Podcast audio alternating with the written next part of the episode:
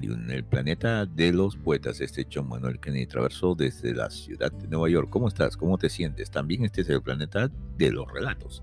Y por eso tenemos que referirnos a uno de los mejores narradores, escritores de la narrativa de este mundo hispanoamericano, que es nada menos que Sido Alegría Bazán, más conocido simplemente como Sido Alegría, quien nació en Sartimbamba, La Libertad, el departamento de La Libertad en el Perú, un 4 de noviembre de 1909, dejándonos lamentablemente en un, 17 de febrero de 1967 en Chaclacayo, justamente ubicado todavía en Lima, el departamento de Lima.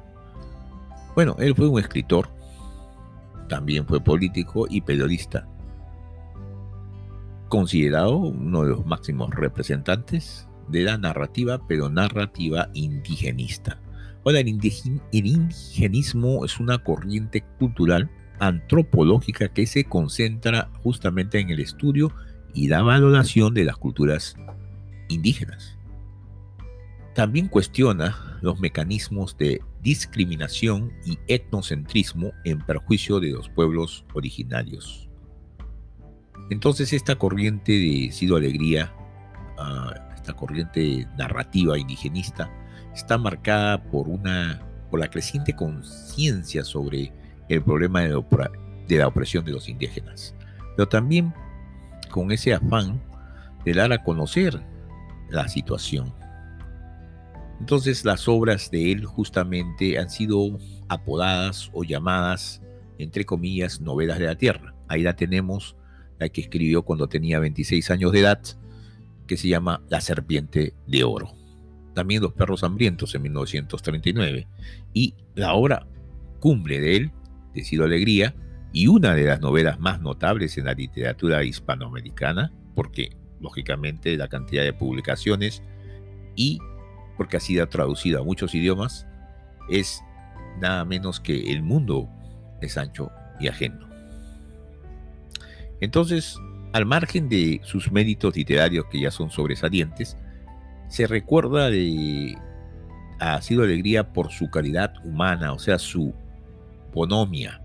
¿Qué quiere decir? Pues un amor, un, amor por el humor, eh, devoto a las personas cercanas, por hacerlas sentir bien, muy peculiar que tenía él y muy ingenuo. ¿Cómo es que él llega a escribir? Seguramente porque él fue hijo de hacendados, ¿no? Entonces, eh, desde pequeño interactuó con ese personal que estaba a cargo de las actividades agrícolas de una manera muy íntima, de una manera muy familiar. Y esos recuerdos de infancia y esos relatos que él escuchó eh, es donde pues seguramente nacieron las grandes novelas indigenistas por las cuales se le conoce como escritor. Entonces también debemos recalcar que sus padres, de sus padres recibió una educación muy liberal que contrastaba con aquel ambiente en que él creció.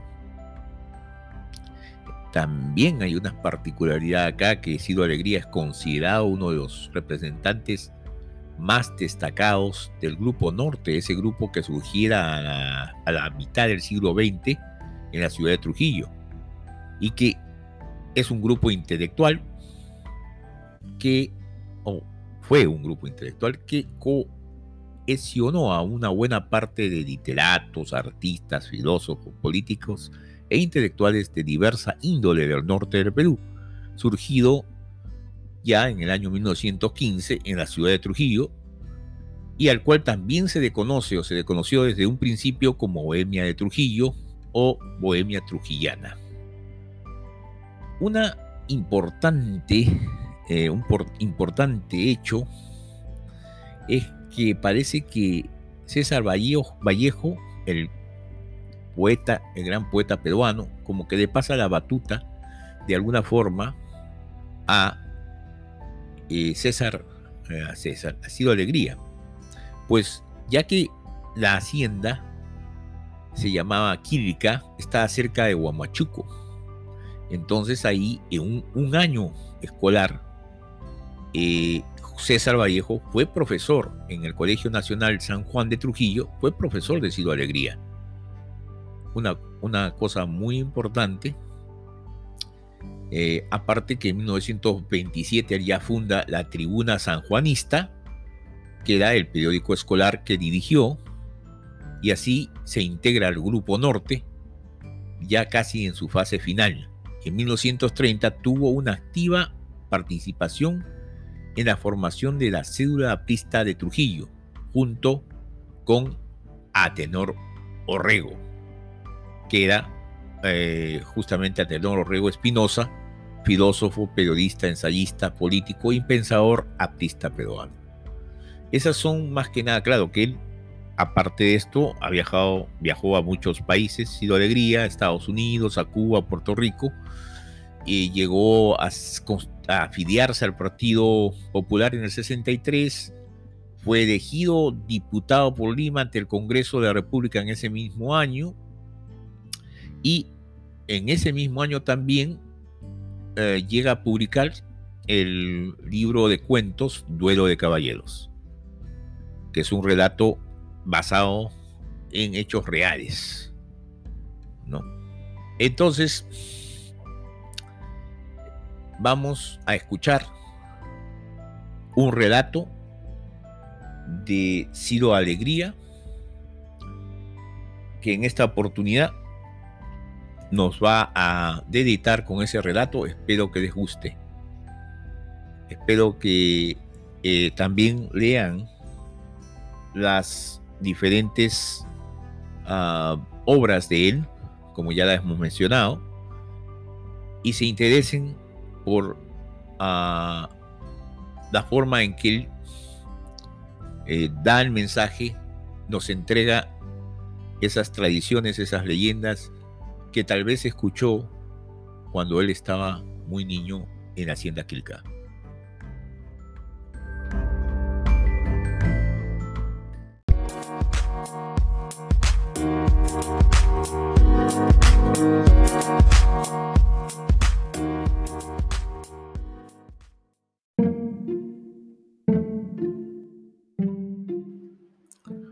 Calixto Garmendia escrito por el escritor novelista peruano Ciro Alegría Bazán entre el julio, el mes de julio y agosto en el año 1954 y dice así: Déjame contarte, le pidió Remigio Garmendia Anselmo, levantando la cara.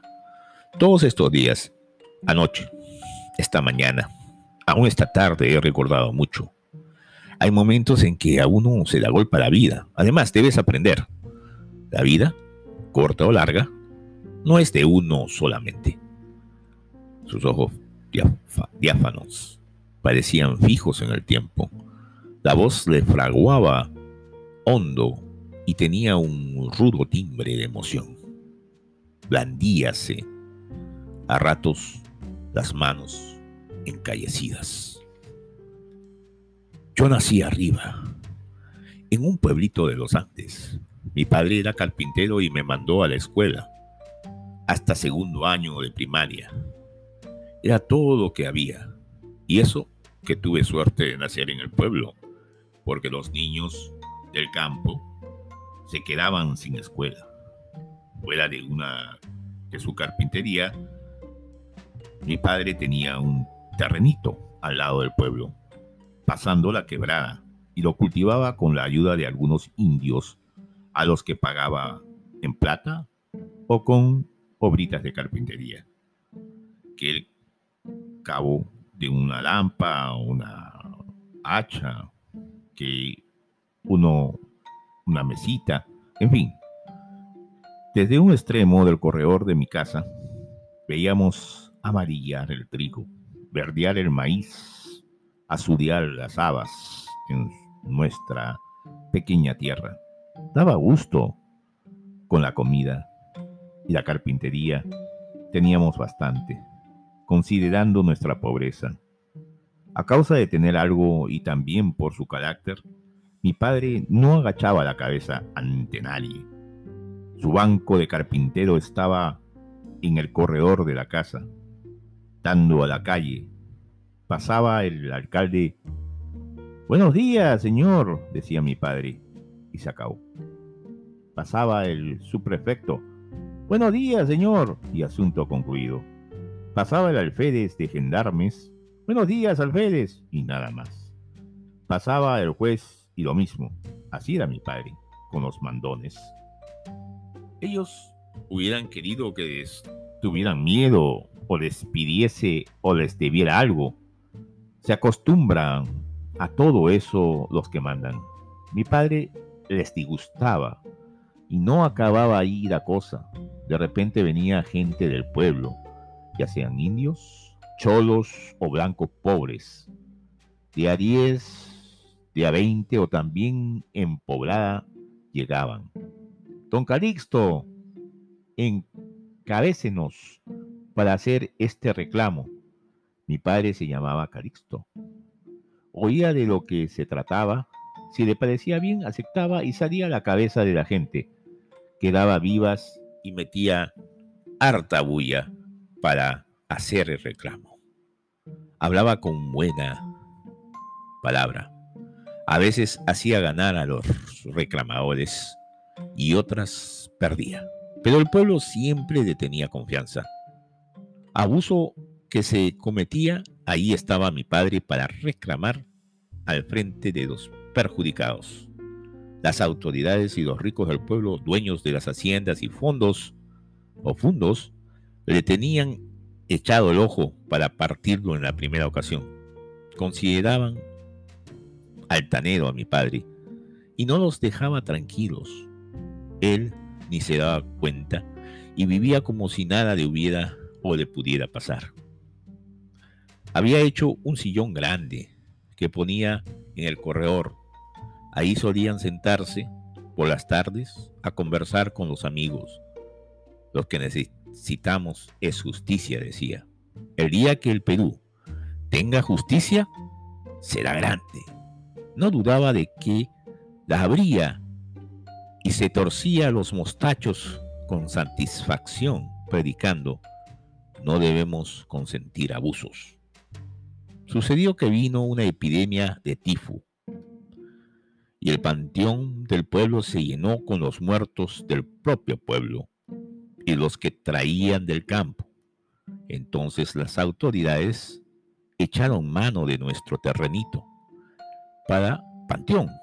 Mi padre protestó diciendo que tomaran tierra, que tomaran tierra de los ricos, cuyas haciendas llegaban hasta las propias salidas del pueblo. Dieron de pretexto que el terreno de mi padre estaba ya cercado. Tuvieron gendarmes y comenzó el entierro de muertos.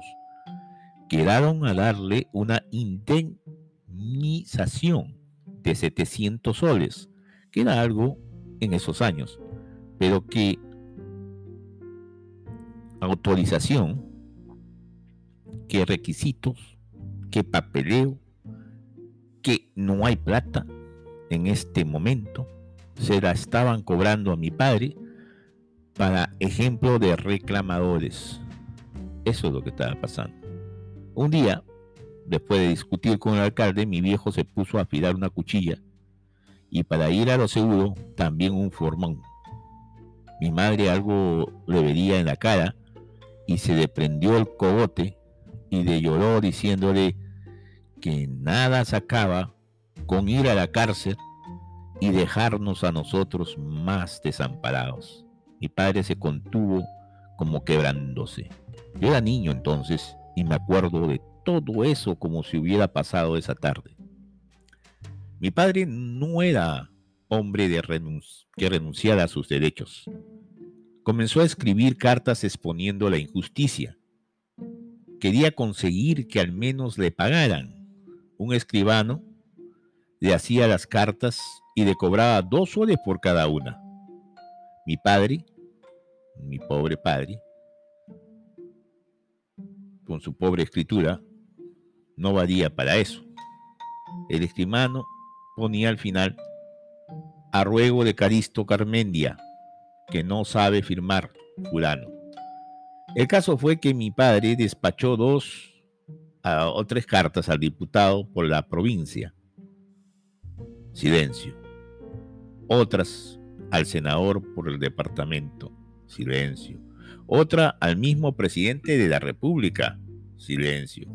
Por último, mandó cartas a los periódicos de Almagro y a los de Lima. Nada. Señor, el postillón llegaba al pueblo una vez por semana, jalando una muda cargada con la valija del correo. Pasaba por la puerta de la casa y mi padre se iba detrás y esperaba en la oficina de despacho hasta que clasificaran la correspondencia. A veces yo también iba. ¿Carta para Caristo Garmendia? preguntaba mi padre. El, el interventor, que era un viejito flaco y, y bonachón, tomaba las cartas que estaban en la casilla de la G, las iba viendo y al final decía, nada, amigo. Mi padre salía comentando que la próxima vez habría carta. Con los años afirmaba que al menos los periódicos responderían. Arismendi me ha dicho que, por lo regular, los periódicos creen que asuntos como esos carecen de interés general. Esto en el caso de que los mismos no estén en favor del gobierno y sus autoridades y callen cuando pueda perjudicarles.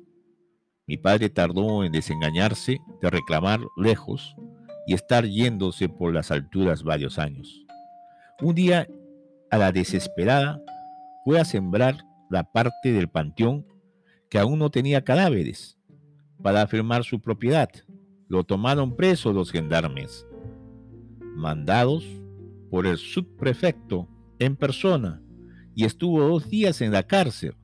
Los trámites estaban ultimados y el terreno era de propiedad municipal legalmente.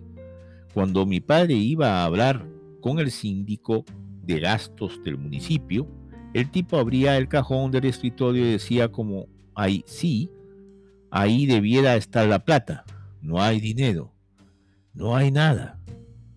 Ahora, cálmate, Carmendia, con el tiempo se te pagará. Mi padre presentó dos recursos al juez, le costaron 10 soles cada uno. El juez los declaró sin lugar mi padre ya no pensaba en afilar la cuchilla y el formón. Es triste tener que hablar así, dijo una vez, pero no me darían tiempo de matar a todos los que debía. El dinerito que mi padre había ahorrado y estaba en una ollita escondida en el terrado de la casa, se fue en cartas y en papeleos. A los seis o siete años del despojo, mi padre se cansó hasta de cobrar. Envejeció mucho en aquellos tiempos. Lo que más le odia era el atropello. Alguna vez pensó en irse a Almagro o a Lima a reclamar, pero no tenía dinero para eso. Y cayó también en cuenta de que, viéndolo pobre y solo, sin influencias ni nada, no le harían caso. ¿De quién y cómo podía valerse? El terrenito seguía de panteón recibiendo muertos. Mi padre no quería ni verlo, pero cuando por casualidad llegaba a mirarlo decía, algo mío han enterrado también ahí. Crea usted en la justicia. Siempre se había ocupado de que le hicieran justicia a los demás y, al final, no lo había podido obtener ni para él mismo. Otras veces se quejaba de carecer de instrucción y siempre despotricaba contra los tiranos, gamonales, tagalotes y mandones. Yo fui creciendo en medio de esa lucha. A mi padre no le quedó otra cosa que su modesta carpintería. Además, y apenas, tuve fuerzas, me puse a ayudarlo en el trabajo. Era muy escaso en ese pueblito sedentario casas nuevas se levantarían una cada dos años. Las puertas de las otras duraban. Mesas y sillas casi nadie usaba. Los ricos del pueblo se enterraban en cajón, pero eran pocos y no morían con frecuencia. Los indios enterraban a sus muertos envueltos en mantas sujetas con cordel. Igual que aquí, en la costa entierran a cualquier peón de caña, sea indio o no. La verdad era que cuando no nos llegaba la noticia de un rico difundo y en encargo de un cajón, mi padre se ponía contento. Se alegraba de tener trabajo y también de ver irse al hoyo a uno de la pandilla que lo despojó. ¿A qué hombre tratado así? No se daña el corazón. Mi madre creía que no estaba bueno alegrarse debido a la muerte de un cristiano y encomendaba el alma del finado rezando unos cuantos Padre Nuestros y Ave Marías. Duro. Le dábamos al serrucho, al cepillo, a la lija y a la clavada, mi padre y yo, que un cajón de muerto debe hacerse luego. Lo hacíamos por lo común de aliso y quedaba blanco. Algunos lo querían así, y otros que pintado de color caoba, o algunos lo querían así, y otros lo creían negro y encima chalorado. De todos modos, el muerto se iba a podrir, lo mismo bajo la tierra, pero aún para eso hay gustos. Una vez hubo un acontecimiento grande en mi casa y en el pueblo. Un forastero abrió una nueva tienda que resultó mejor que las otras cuatro que había. Mi viejo y yo trabajamos dos meses haciendo el mostrador y los andamios para los géneros y abarrotes. Se inauguró con banda de música y la gente hablaba del progreso.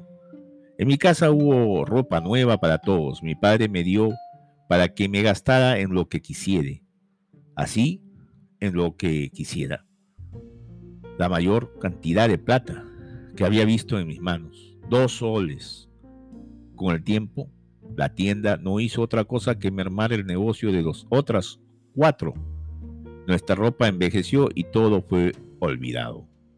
Lo único bueno fue que yo gasté los dos soles en una muchacha llamada Eutimia. Así era el nombre, que una noche se dejó coger entre los alisos de la quebrada. Eso me duró. En adelante no me cobró ya nada, y si antes me recibió los dos soles, fue de pobre que yo era. En la carpintería las cosas siguieron como siempre. A veces hacíamos un baúl o una mesita o dos o tres sillas en un mes. Como siempre, es un decir, mi padre trabajaba a disgusto. Antes lo había visto yo gozarse pudiendo y charolando cualquier obrita y le quedaba muy vistosa. Después ya no le importó y como que salía del paso con un poco de lija, hasta que al fin llegaba el, el encargo de otro cajón de muerto que era plato fuerte cobrándonos, cobrábamos generalmente 10 soles. Desde otra vez a, alegrarse mi padre, que solía decir, se fregó otro bandido, 10 soles. Y a trabajar duro él y yo, y a rezar mi madre y a sentir alivio hasta por las virtudes. Pero ahí acababa todo. ¿Eso es la vida? Como muchacho que era, me disgustaba que en esa vida estuviera mezclada tanto la muerte. La cosa fue más triste. Cada vez, en las noches, a eso de las tres o cuatro de la madrugada, mi padre se echaba unas cuantas piedras bastante grandes a los bolsillos. Se sacaba los zapatos para no hacer bulla y caminaba medio agazapado hacia la casa del alcalde. Tiraba las piedras rápidamente a diferentes partes del techo, rompiendo las tejas. Luego volvía a la carrera y ya dentro de la casa a oscuras, pues no encendía luz para evitar sospechas. Se reía, se reía. Su risa parecía a ratos graznido de un animal. A ratos era tan humana, tan desastrosamente humana, que me daba más pena todavía. Se calmaba unos cuantos días con eso. Por otra parte, en la casa del alcalde solían vigilar, como habían hecho incontables chanchadas, no sabían a quién echarle la culpa de las piedras. Cuando mi padre deducía que se habían cansado de vigilar, volvía a romper las tejas. Llegó a ser un experto en la materia. Luego rompió tejas de las casas del juez, del subprefecto, del alférez de gendarmes, del síndico de gastos. calculadamente rompió las de las casas de otros notables para que si querían deducir, se confundieran. Los ocho gendarmes del pueblo salieron en ronda muchas noches, en grupos y solos, y nunca pudieron atrapar a mi padre. Se habían vuelto, que se había vuelto ya un artista de la rotura de Texas. De mañana salía a pasear por el pueblo para darse el gusto de ver que los sirvientes de las casas que atacaba subían con tejas nuevas a reemplazar las rotas. Si llovía, era mejor para mi padre. Entonces atacaba la casa de quien odiaba más, el alcalde, para que el agua le dañara o alcaldes los molestara a él y a su familia. Llegó a decir que desmetía el agua a sus dormitorios de lo bien que calculaba las pedradas. Era poco probable que pudiese calcular tan exactamente en la oscuridad, pero él pensaba que lo hacía, por darse el gusto de pensarlo. El alcalde murió de un momento a otro. Unos decían que de un atracón de carne, de chancho, y otros que de las cóleras que le daban sus enemigos. Mi padre fue llamado para que hiciera el cajón y me llevó a tomar las medidas con un cordel. El cadáver era grande y gordo. Había que verle la cara a mi padre contemplando el muerto. Él padecía la muerte. Cobró 50 soles adelantados, uno sobre otro. ¿Cómo le reclamaron el precio? Dijo que el cajón tenía que ser muy grande, pues el cadáver también lo era. Y además gordo, lo cual demostraba que el alcalde comió bien. Hicimos el cajón a la diabla. A la hora del entierro mi padre contemplaba desde el corredor cuando metían el cajón al hoyo y decía, come la tierra que me quitaste, condenado, come, come. Y reía con esa, su risa horrible. En adelante dio preferencia en la rotura de Texas a la casa del juez y decía que esperaba verlo entrar al hoyo también, lo mismo que los otros mandones. Su vida era odiar, y pensar en la muerte. Mi madre se consolaba rezando, yo tomando a Eutimia en el arizar de la quebrada. Pero me oía muy hondo que hubieran, hubieran derrumbado así a mi padre. Antes de lo que antes de lo que lo despojaran, su vida era amar a su mujer y a su hijo, servir a sus amigos y defender a quien lo necesitaba. Quería a su patria, a fuerza de injusticia y desamparo, lo habían derrumbado. Mi madre le dio esperanza con el nuevo alcalde. Fue como si mi, mi padre sanara de pronto. Eso duró dos días. El nuevo alcalde le dijo también que no había plata para pagarle.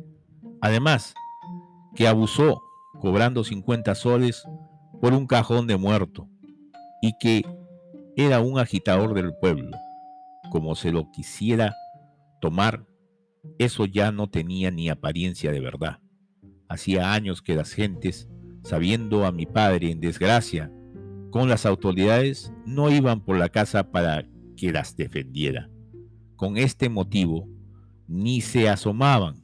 Mi padre le gritó al nuevo alcalde, se puso furioso y lo metieron 15 días en la cárcel por desacato. Cuando salió, le aconsejaron que fuera con mi madre a darle satisfacciones al alcalde, que le lloraban ambos y le suplicaran el pago. Mi padre se puso a clamar, eso nunca. ¿Por qué quieren humillarme? La justicia no es limosna. Pido justicia. Al poco tiempo, mi padre murió. Este fue el relato escrito entre julio y agosto del año 1954 por don Ciro Alegría Bazán, en la voz de John Manuel Kennedy Traverso.